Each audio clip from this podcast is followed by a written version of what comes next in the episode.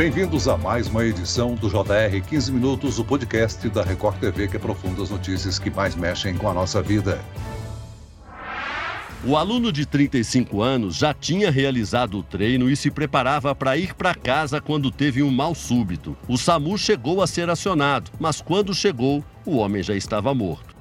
Em um intervalo de sete dias, duas pessoas morreram após um mal súbito em academias de Belo Horizonte. O último caso foi o de um guarda municipal de 35 anos que passou mal depois de terminar o treino. Dias antes, um homem de 58 anos morreu enquanto caminhava na esteira de uma academia. Praticar exercícios e ter uma rotina saudável é importante e é recomendado pelos médicos. Mas como fazer isso de forma segura? Alguns exercícios aumentam o risco de mal súbito e pessoas com doenças crônicas como obesidade, diabetes e hipertensão precisam ter mais cuidados ao se exercitar. O 15 Minutos de hoje discute essas e outras dúvidas com a cardiologista do Hospital Moriá, Amanda Elmualen. Seja bem-vinda, doutora. Olá, muito obrigada.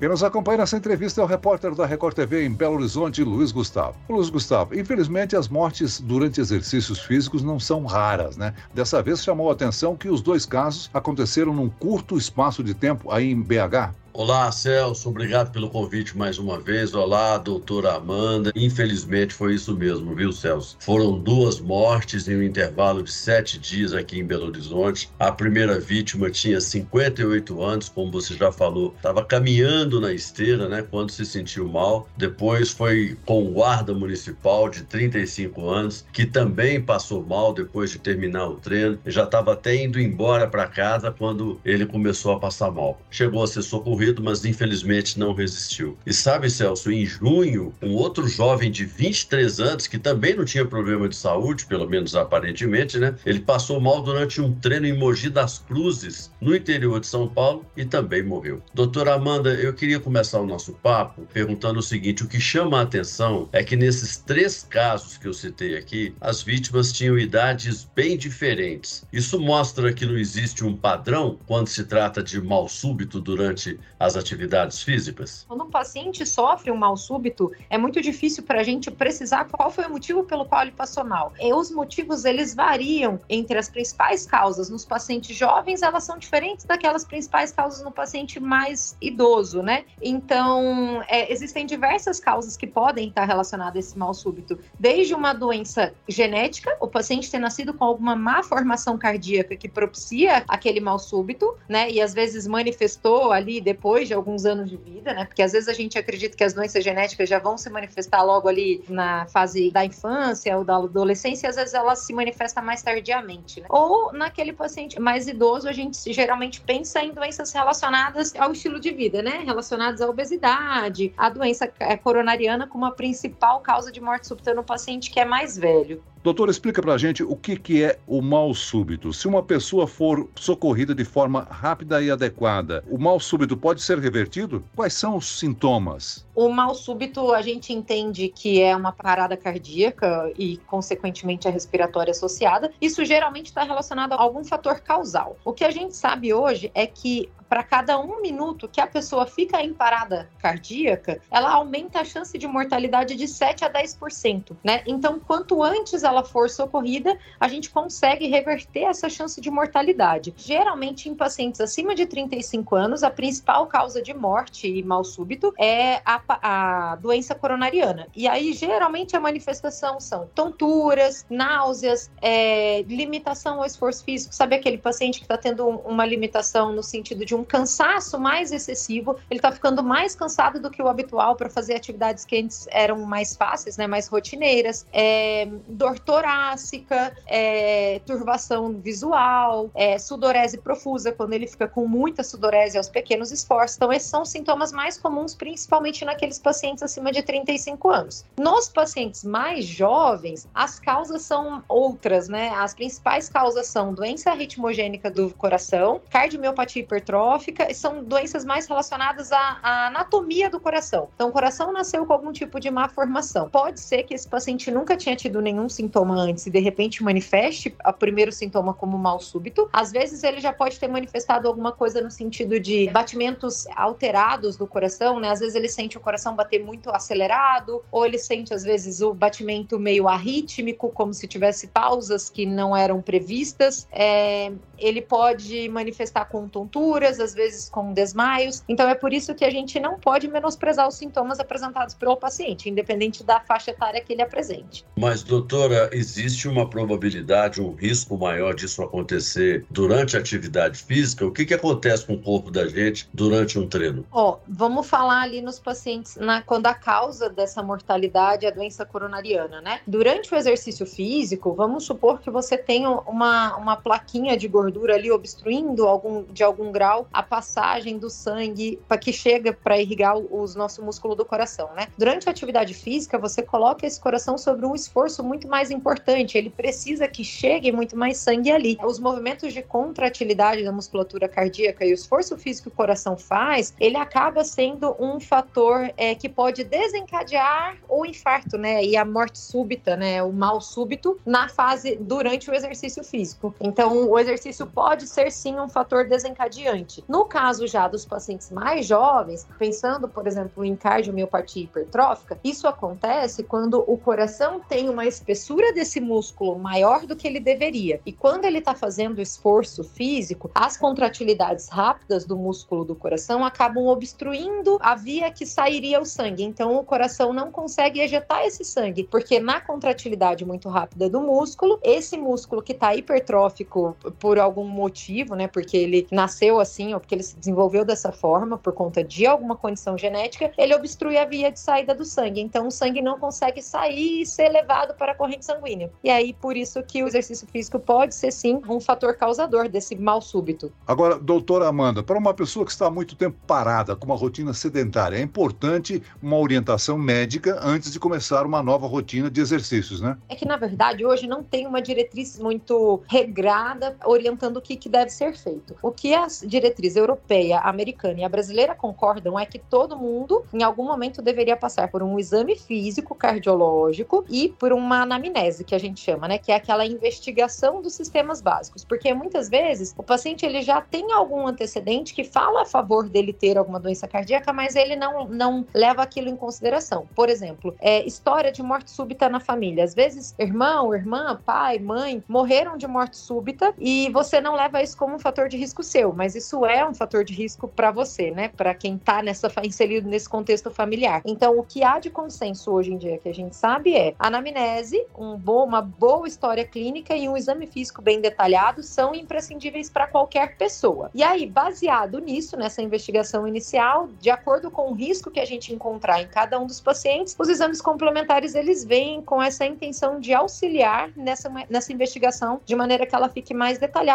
e, mais específica. Em 2018, até ali, até 2018, as academias não, não podiam iniciar a atividade física de um aluno sem a exigência prévia de um atestado, de uma avaliação médica, como a senhora bem disse. Depois, essa lei, inclusive, foi muito criticada, porque essa necessidade da avaliação foi substituída por um mero preenchimento de um formulário feito pelo próprio aluno, onde ele se autodeclara, até hoje é assim, que tem condições para a prática do exercício físico. É esse tipo de situação não expõe o aluno a um risco maior ainda? Então, às vezes a gente menospreza alguns fatores que são relevantes na hora de uma anamnese. Até que ponto ele tem a capacidade de discernir se ele está ou não apto a fazer atividade física? Porque até que ponto ele tem conhecimento a respeito daquilo, né? Esse questionário é o questionário de prontidão para atividade física, que a gente chama de PARQ. Esse questionário, ele faz uma detecção assim de uma maneira bem geral sobre o risco cardiovascular daquele paciente. Ele questiona se você em algum momento da sua vida algum médico já disse que você tem algum problema do coração, se você tem dor no peito quando pratica atividade física, se você teve dores em algum momento, dores torácicas em algum momento nesse último mês, algum desequilíbrio, tontura. Mas assim, o exame físico, na minha opinião, não existe um consenso, tanto é que você vai ver que a lei já foi aprovada, desaprovada, já foi necessário, depois não é mais necessário. É, não existe existe uma lei, porque não existe um consenso nem entre a área médica. Porque o que, que acontece? Existem algumas alterações em alguns exames, por exemplo, o eletrocardiograma, que é o exame mais básico, que são alterações que podem acontecer, inclusive, em indivíduos saudáveis. E o problema de encontrar uma alteração nesse sentido é que vai num médico inexperiente ou num paciente que é mais medroso ou que está ansioso com relação àquilo, ou que não tem um médico para esclarecer as suas dúvidas, isso vai gerar novos exames e, e uma investigação que muitas vezes ela é desnecessária. Então fica essa questão do custo-eficácia, né? As pessoas não querem fazer exames desnecessários, ter gastos a mais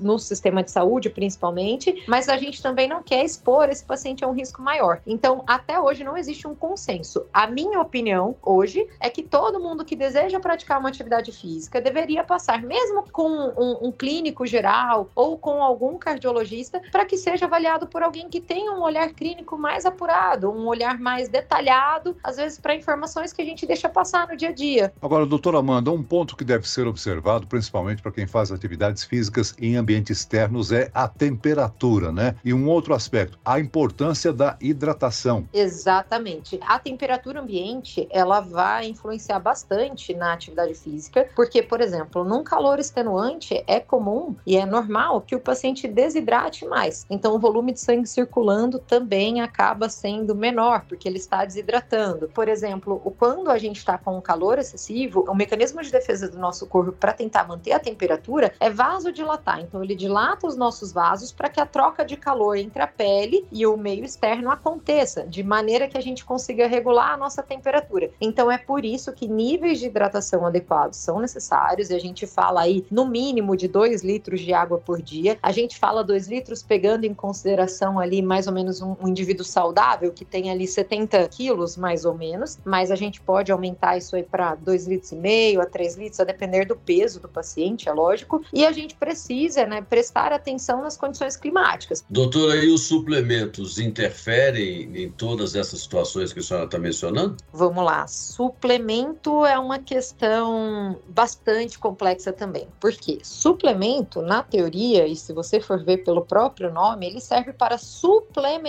algo que está em falta. Teoricamente, a gente deveria conseguir conquistar todos os nutrientes e minerais necessários para o nosso, nosso corpo, para o funcionamento adequado do nosso corpo através da alimentação. Os suplementos começaram a entrar muito em alta quando a gente começou a ter uma alimentação mais deficitária. Os alimentos industrializados começaram a ser prioridade na alimentação do dia a dia do brasileiro e de todo o ser humano, né? É até em Estados, a nível de Estados Unidos e tal, ainda é pior essa questão de fast food, alimentos não nutritivos, e com isso teve um incremento muito grande da indústria de suplementos. Existem muitos suplementos que são importados e que não passam pelas as indústrias que fazem o controle da, do que tem, quais são os componentes desses suplementos, quais são as dosagens que tem ali dentro. É, os suplementos eles podem ser comprados em farmácias, né, em eh, lojas de suplementos, então qualquer um pode ter fácil acesso a esses suplementos. E nem sempre o que é ideal para uma pessoa é ideal para outra. Isso é muito variável. Então, às vezes você vê uma pessoa que está usando um suplemento, você não sabe qual a composição daquele suplemento, ela falou bem daquilo e você começa a usar também. Existem suplementos que têm cafeína e às vezes já é uma pessoa que consome muito café, então ela está fazendo uma superdosagem de cafeína. Existem suplementos que têm muitos eletrólitos e eletrólitos acabam retendo mais líquido, é porque uma outra pessoa que de repente indicou é uma pessoa que pratica uma atividade física extenuante perde muito eletrólito numa sudorese profusa. Então, o suplemento precisa ser visto com muito cuidado, né? E sempre, a, na minha opinião, é que precisa ter um nutricionista ou um médico acompanhando e orientando o uso do suplemento. Doutora Amanda, para finalizar e deixar claro, a nossa intenção aqui não é desestimular que as pessoas não façam exercício físico. Eles são importantes, fundamentais para uma vida saudável, mas antes de começar, é bom dar uma passadinha no médico, né? Exatamente. Hoje a gente sabe que o que mais pre previne, inclusive, mortes súbitas é a prática de atividade física. O que a gente precisa fazer é que aumentar a cautela para a realização. Então, se você nunca praticou uma atividade física ou se você deseja iniciar, uma avaliação médica minuciosa, ela é muito bem recomendada, principalmente para aqueles que vão fazer atividade física de moderada ou de alta intensidade, para aqueles que querem começar uma atividade física de baixa intensidade, uma, uma caminhada, isso não tem nenhuma restrição. O paciente pode começar enquanto ele aguarda a, avaliação do médico, né? Então, inclusive, o objetivo do cardiologista hoje é que todo mundo tivesse praticando atividade física. Então, a ideia de maneira alguma é restringir ou limitar essa prática do, do exercício. Muito bem, eu agradeço aqui a participação da médica cardiologista do Hospital Moriá, Amanda Elmualen. Obrigado, doutora. Eu que agradeço, muito obrigado ao convite. Agradeço também a presença do repórter da Record TV em Belo Horizonte, Luiz Gustavo. Obrigado, Luiz. Sempre às ordens, é sempre um prazer, Celso. Esse podcast contou com a produção de David Bezerra e dos estagiários Lucas Brito, Fernando Russo e Cátia Brazão. Sonoplastia de Marcos Vinícius, coordenação de conteúdo Edvaldo Nunes e Deni Almeida, direção editorial Tiago Contreira, vice-presidente de jornalismo Antônio Guerreiro. Você pode acompanhar o JR 15 Minutos no portal r7.com, nas redes sociais do Jornal da Record e nas principais plataformas de streaming. Eu, Celso Freitas, te aguardo no próximo episódio. Até amanhã.